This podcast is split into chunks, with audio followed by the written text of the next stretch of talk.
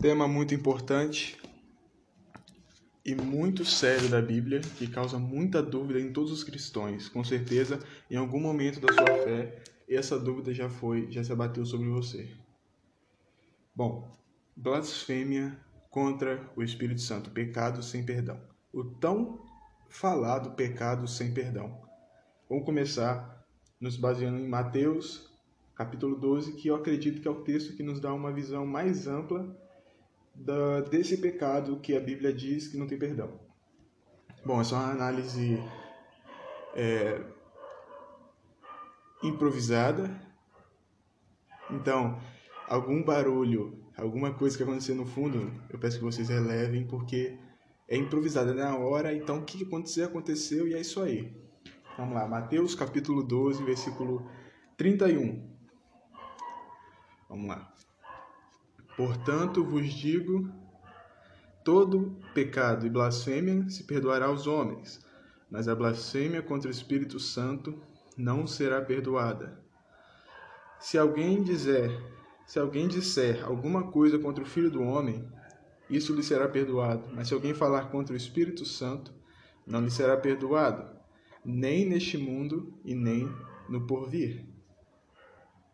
Bom, meu irmão, Primeiramente, somos colocados diante de, um, de uma questão bem séria. E se trata de uma questão que não tem volta. Certo? Pecou, acabou. Mas nós vamos explicar, porque é muito comum a dúvida. E é muito comum o medo quando você descobre que existe um pecado que não tem perdão. Ainda mais que é um pecado que as pessoas confundem muito. Tá entendendo? Então nós vamos. Eu vou tentar ser o mais breve possível explicando o que é e o que não é também, explicando algumas diferenças. Então, vamos lá. Vamos lá. Esse texto, Mateus 12, 31, ele, vamos repetir outra vez, eu acredito que é o que mais explana sobre isso.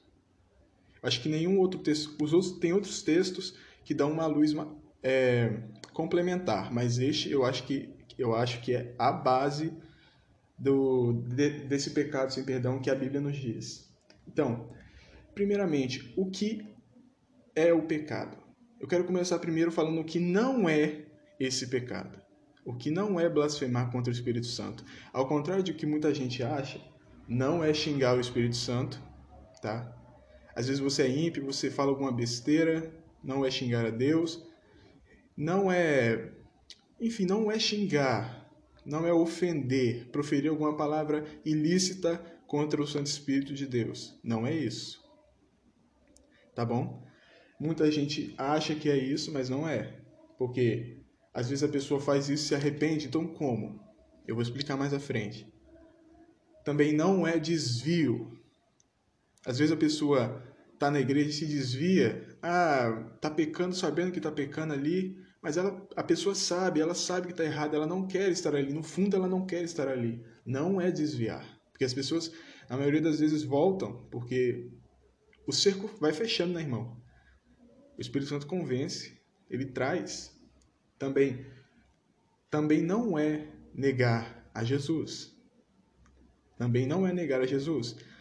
É, a prova disso, a negação de Pedro. Pedro negou três vezes. Entendeu? Pedro negou três vezes. E é um dos, é um dos maiores apóstolos. Apóstolo Pedro.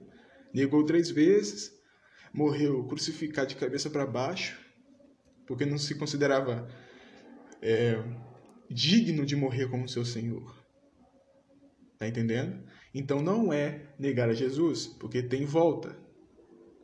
Também não é, ó, essa é polêmica. Durante muitos anos, a Igreja Católica estabeleceu que o pecado sem perdão era o suicídio. Não é o suicídio. Existe uma, uma probabilidade da pessoa que se suicidou estar no inferno muito grande. Pelo, não pelo ato de suicídio, mas, não, é, mas é pela a motivação do suicídio. Às vezes a pessoa comete um crime se suicida, não se arrepende, vai lá e se suicida no desespero. É, então, não é.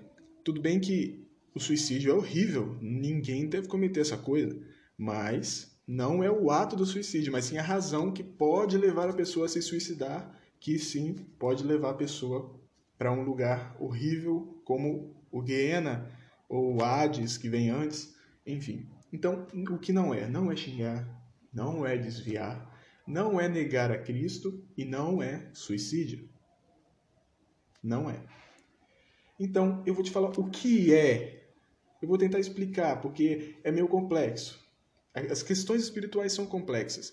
Convém um, uma compreensão. Então, vamos lá.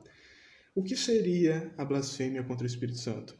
Seria como seria como resistir conscientemente, tendo provado da graça, tendo previ, é, visto os milagres, tendo provado verdadeiramente do amor de Cristo, por mais que ela se desvie verdadeiramente, é, é, esqueci a palavra, deliberadamente ela se desvia e fica deliberadamente na rebeldia, ela, de alguma forma, ela presenciou milagres onde ela esteve. Com certeza, se for uma igreja de Cristo, ela presenciou é, maravilhas, presenciou o amor, a humildade, a comunhão.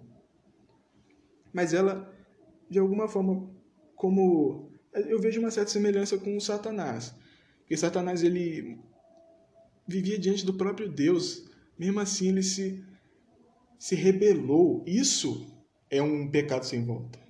Tá entendendo? Então vamos voltar aqui. Resistir conscientemente ao Espírito Santo, ao Evangelho. Intencionalmente a pessoa resiste. Resiste porque ela quer mesmo, ela não, não quer aceitar. A, é, resiste à obra. Porque quando você peca contra o Espírito Santo, você não está pecando de fato contra o Espírito Santo.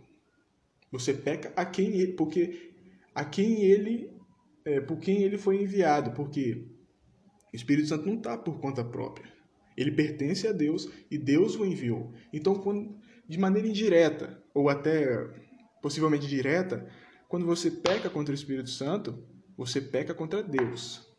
Peca contra quem o enviou e principalmente contra a obra de Cristo, porque ele é, tanto convencerá o homem do pecado, como ele revelará o amor de Cristo nessa terra, convencendo todos os homens do pecado, com certeza. Então, a pessoa resiste conscientemente, intencionalmente, à obra, o perdão, e teve provas reais, mas mesmo assim resiste. Isso é o que pode ser chamado de pecado, de blasfêmia contra o Espírito Santo. Então, é como se fosse um pecado de rebeldia. Vamos tentar ler o contexto de Mateus capítulo 12. Tiver a sua Bíblia, versículo 22. Trouxeram-lhe então um endemoniado, ou endemoninhado, cego e mudo, e ele o curou, de modo que o mudo falava e via, e toda a multidão maravilhada dizia: É este, porventura, o filho de Davi? Mas os fariseus, ouvindo isso, lhe disseram: este não expulsa demônio, senão pelo poder de Beuzebu, príncipe dos demônios. Jesus, porém, conhecendo-lhes os pensamentos, disse-lhes: Todo reino dividido contra si mesmo é devastado, e toda a cidade ou casa dividida contra si mesmo não subsistirá. Ora, se Satanás expulsa Satanás, está dividido contra si mesmo. Como subsistirá, pois, o seu reino? Versículo 27. E se eu expulso os demônios por Beelzebub, por quem expulsavam vossos filhos? Por isso, eles mesmos serão, serão vossos juízes. Mas, se é pelo Espírito, olha aí, pelo Espírito de Deus. Tudo bem? Pelo Espírito. O Espírito está a serviço de Cristo na terra. Entendeu? Então vamos lá. Mas se é pelo Espírito de Deus que eu expulso os demônios, logo é chegado a vós o reino de Deus. Ou como pode alguém entrar na casa de um valente e roubar-lhe os bens, sem primeiro não amarrar o valente? E então lhe saqueará a casa. Quem não é comigo é contra mim, e quem é comigo não ajunta e nem espalha. Portanto vos digo, aquele versículo 31, portanto vos digo que toda blasfêmia será perdoada, será, se perdoará aos homens, mas a blasfêmia contra o Espírito Santo não será perdoada. Se alguém disser alguma palavra contra o Filho do Homem, isso lhe será perdoado, mas se alguém falar contra o Espírito Santo, não lhe será perdoado, nem nesse mundo, nem no vindouro. Ou, fazei a árvore boa, e o seu fruto bom, ou fazei a árvore má, e o seu fruto mau. Porque pelos seus frutos se conhece a árvore. Vamos parar aqui, porque aqui é, pega uma coisa que a gente falou um pouco atrás. Por exemplo, é, aquele que blasfema contra o Espírito Santo, é, na real, realmente nunca se converteu verdadeiramente.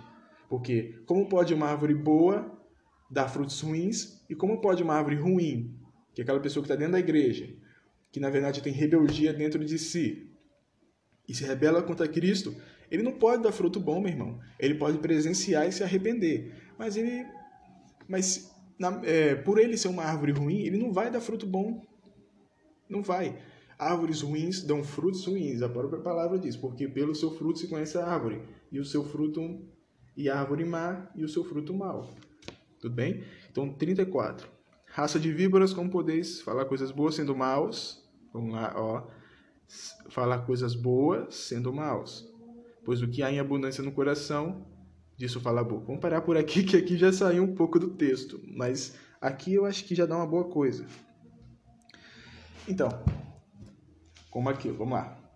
22, ele, o versículo 22 é essencial. Ó, perdão, 22 não, me confundi aqui, é improvisado, convém compreensão. Vamos lá. O pecado contra o Espírito Santo é uma coisa que eu afirmei e volto a afirmar. Contra o Espírito Santo não é contra o Espírito. Entendeu? Porque o Espírito está em serviço.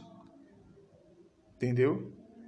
Quando você faz alguma coisa contra um funcionário, você está fazendo contra a empresa, porque o funcionário não é independente. Você está dando uma baixa na empresa, uma um, está prejudicando uma empresa. E uma coisa, o Espírito Santo, ele está em serviço de Cristo e Deus Pai na Terra. Quando você é, de assim, como a Bíblia diz, peca contra o Espírito Santo, você não está pecando contra o Espírito Santo, você está pecando contra a obra ou Deus Pai. Tanto a obra quanto Deus Pai, que são os foi quem o enviou a serviço. Então, a pessoa que blasfema é sempre um apóstata. Sempre. Perdão os cachorros no fundo. Me perdoe o corte no vídeo, minha avó chegou da igreja. Tive que parar. Tive que parar, que ela já chegou falando alto e tudo mais. Vamos vir para fora para não ser interrompido, vou falar baixo. Mas vamos continuar. Nós já falamos de quem é de quem não é. Então vamos falar de do perfil, verdadeiramente, do que tem por dentro de uma pessoa que blasfema contra o Espírito Santo. A primeira coisa que tem que saber na cara dura é a pessoa que blasfema contra o Espírito Santo, na verdade, não é um desviado, é um apóstata. É um apóstata da fé. Isso é o mais importante que você tem que saber. É um apóstata. Então, é esse tipo de gente, o apóstata, que, o, que em 1 João diz, entendeu? Uma, uma, se você tiver a Bíblia aí, Bíblia no celular, Bíblia, independente de onde for, 1 João, abre comigo em 1 João. Tá bem escuro aqui onde eu tô, tá difícil de abrir a Bíblia, mas não tem problema não. em 1 João, capítulo 5, versículo 16 em diante. É, o apóstolo João fala do apóstolo, aquele que blasfema contra o Espírito Santo. É esse que o apóstolo João fala. Então vamos lá, localizando 16. Se alguém vir o seu irmão cometer um pecado que não é para a morte, pedirá a Deus, Deus lhe dará vida para aqueles que não pecam para a morte. Há pecado que é para a morte, e por esse não digo que ore. Toda injustiça é pecado, e há pecado que não é para a morte. Primeira coisa, versículo 16. Há pecado que não é para a morte. É, Quais são os pecados que não são para a morte? Todos fora da blasfêmia. todos fora da blasfêmia. E o pecado para a morte é um só, com certeza, é um só.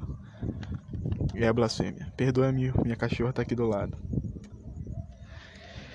Então, vamos continuar. 17. Toda injustiça é pecado, e é pecado, de novo, o apóstolo João afirmando que não é para a morte. Então, de quem o apóstolo João está falando? Do apóstata. Porque há uma diferença grande entre o apóstata e o desviado. O desviado, ele tem até uma noção do que ele está fazendo. Ele se afasta da igreja e tudo mais. Mas ele no fundo ele sabe que tem que voltar. Diferente de um apóstata que além de sair, quer dizer, nunca entrou, mas ele fica ali um tempinho, além de sair, se opõe a Deus, mesmo se defrontando com tantos sinais, maravilhas e provas da graça. Como os fariseus. Os fariseus viram tudo que Jesus fez, mesmo assim escolheram resistir. Esse é o pecado sem volta. Entenderam? Então, o apóstata, na verdade, nunca foi convertido verdadeiramente. A prova é mais uma vez em outro livro, que é excelente por sinal, Hebreus. Abra comigo em Hebreus. Hebreus capítulo 6.